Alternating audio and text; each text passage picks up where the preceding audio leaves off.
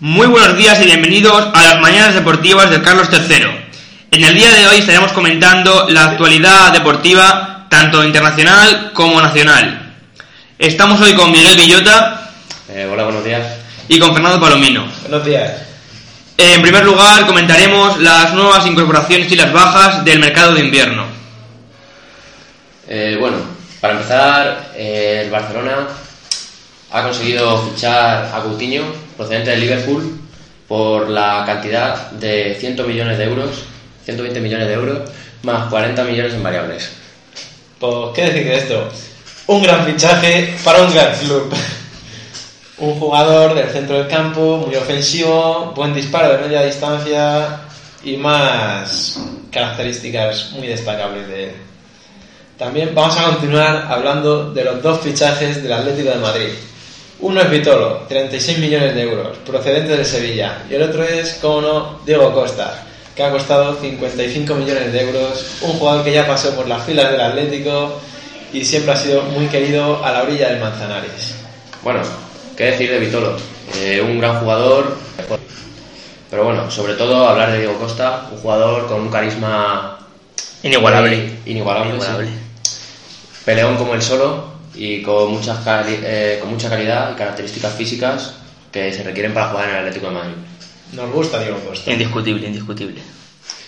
Bueno, también el Liverpool ha conseguido hacerse con los servicios del defensa Van Dijk por 85 millones de euros. Qué barbaridad de precio, por favor. Parece un poco caro, pero bueno, la calidad del futbolista es bastante buena. Merece la pena pagar tanto. ¿Tú qué opinas, Carlos? Sería mejorable, pero no vamos a negar que está bien.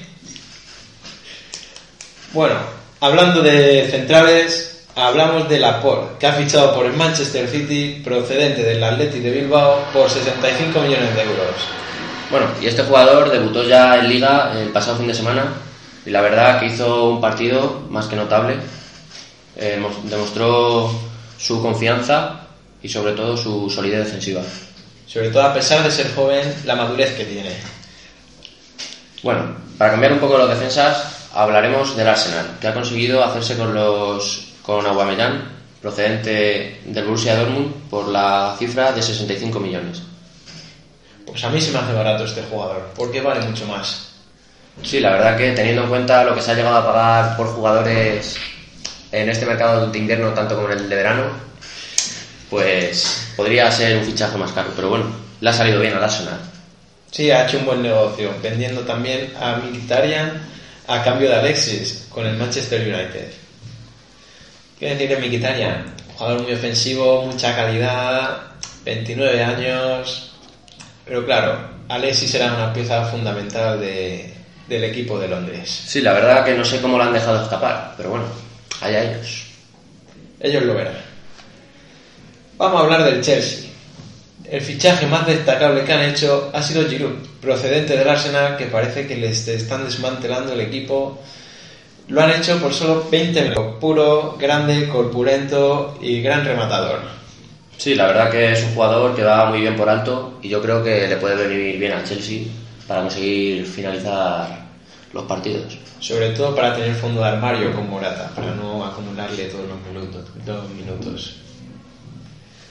Y bueno, el Manchester, el Manchester United, como ya habíamos dicho antes, eh, ha incorporado a Alexis a cambio de Mkhitaryan, que bueno, Alexis es un jugador con una calidad desorbitada, la verdad muy bueno, jugando por banda izquierda, que puede resolver solo muchos partidos. Me ha gustado el cambio que han hecho, un muy buen negocio, la verdad. Hablamos del Tottenham, que ha hecho un fichaje que a mí me ha sorprendido mucho, que es Lucas Moura, por 30 millones de euros, procedente del Paris Saint Germain. Me gusta mucho este jugador. Sí, la verdad que juega por banda derecha, jugador muy rápido, Abre con mucho mucho. desborde, la verdad que un buen fichaje, un buen fichaje.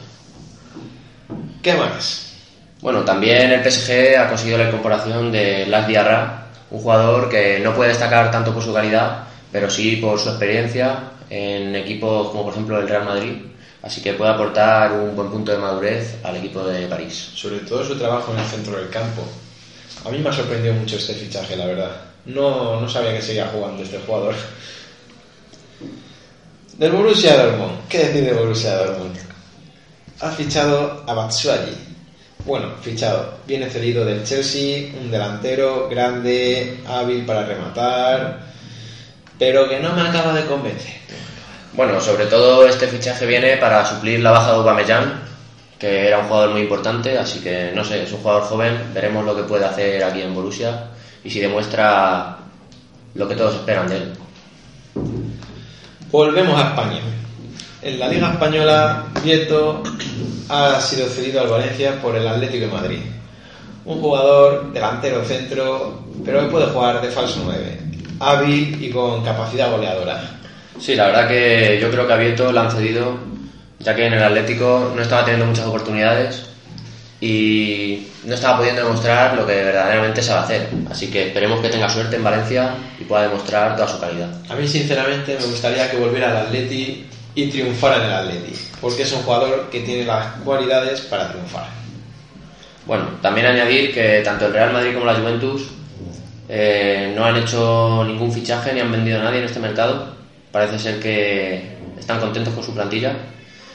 Y bueno, por último, el Sevilla, que ha hecho el fichaje de Roque Mesa, que bueno, viene cedido y es un jugador de una calidad exquisita y muy bueno, la verdad. También ha fichado el Sevilla a Sandro, que se te ha olvidado mencionarlo. Un delantero rápido, hábil, con gol, que puede jugar también en banda. Sí, además procedente de Barcelona, que bueno, es Un puntazo. Un puntazo. La verdad es que sí. Bueno chicos, muchas gracias. A continuación vamos a hacer el top 10 de los futbolistas mejor pagados del mundo el año pasado. Bueno, para comenzar tenemos en el puesto número 10 a Pellé. Sí, bueno, eh, un jugador que hizo una gran Eurocopa con Italia, una Sí. buena pareja con Insigne. Una muy buena dupla, un jugador grande que se combinaba a la perfección con el pequeño jugador italiano Insigne. Cobró 17 millones y bueno, ¿creéis que son merecidos o...? Bueno, la verdad yo creo que los veo un poco desorbitados, pero bueno, al jugar en un equipo chino donde los salarios siempre suelen ser altos, no me extraña que cobre tanto. Nunca han merecido tanto dinero. Bueno, en el puesto número 9 tenemos a Pogba del equipo Manchester United que cobró 500.000 más que su compañero, eh, 17 millones eh, con 5.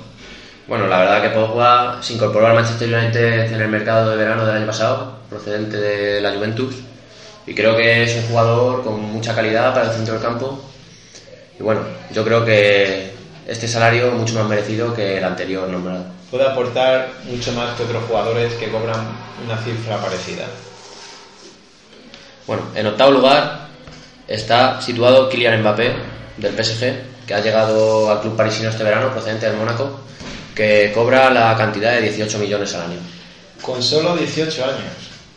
Increíble, increíble. Y nosotros aquí con 18 años grabando entrevistas.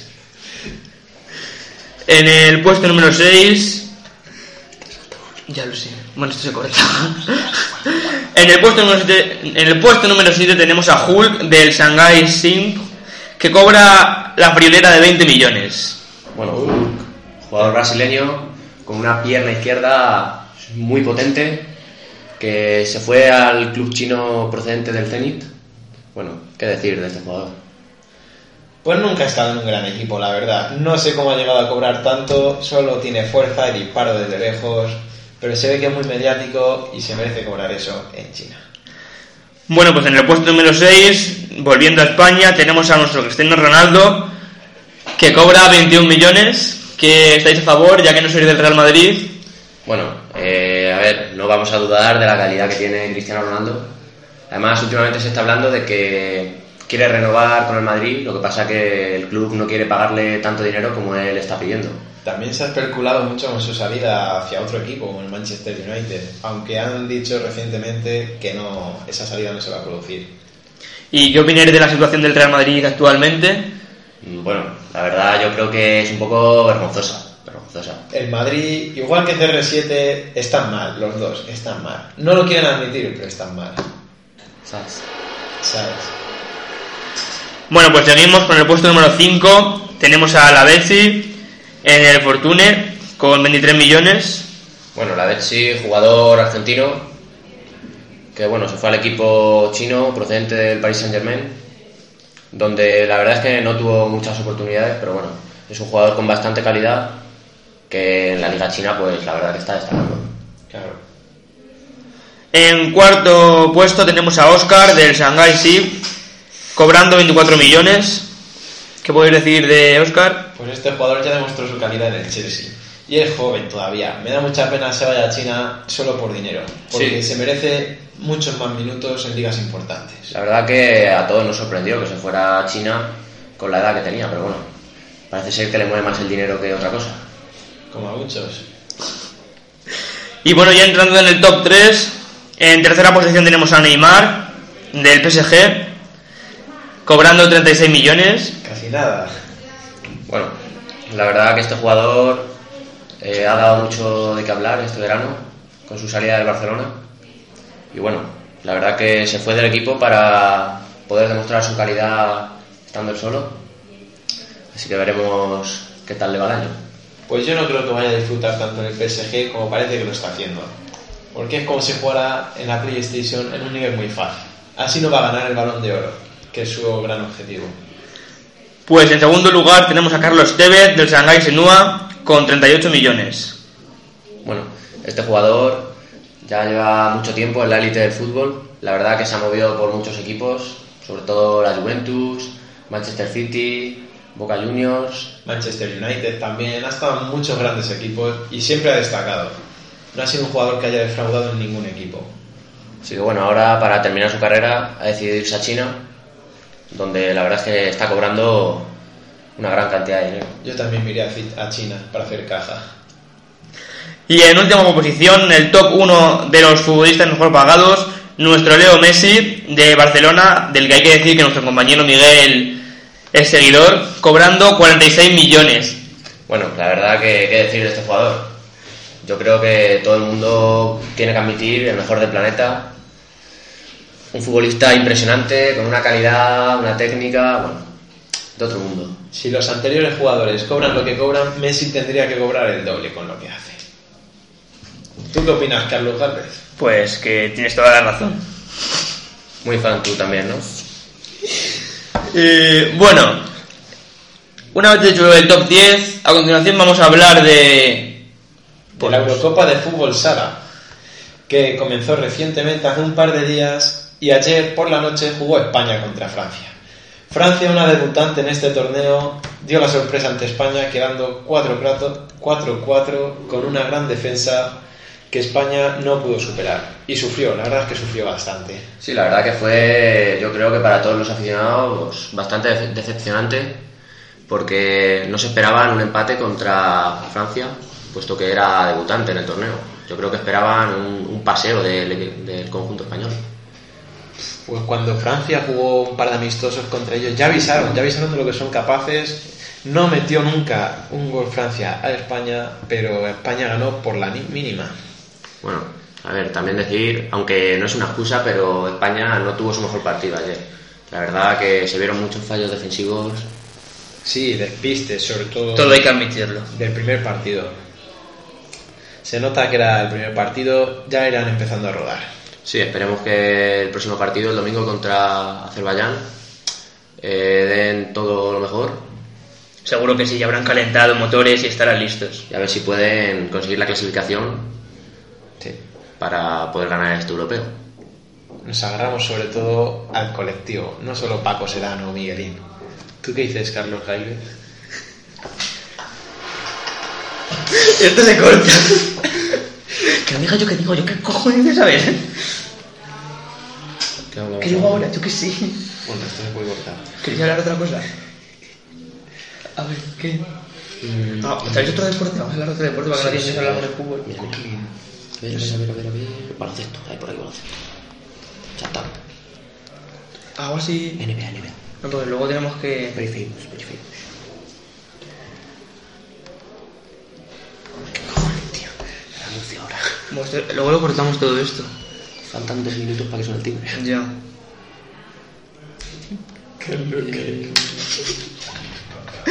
Fernando Gallomino. Ay, por favor, venga. Lo que quieras. El bombazo no sé. Se me ha escapado el camino. Te creeré de- Bueno, y cambiando de deporte, pasamos a baloncesto, en el que cabe destacar el bombazo definitivo de la NBA, eh, en el que LeBron y los Warriors podrían reunirse en verano. Sí, bueno, parece ser que ha habido contactos entre ambas partes. Y bueno, ya se verá en verano si finalmente se hace oficial este traspaso. La verdad sería una bomba el fichaje.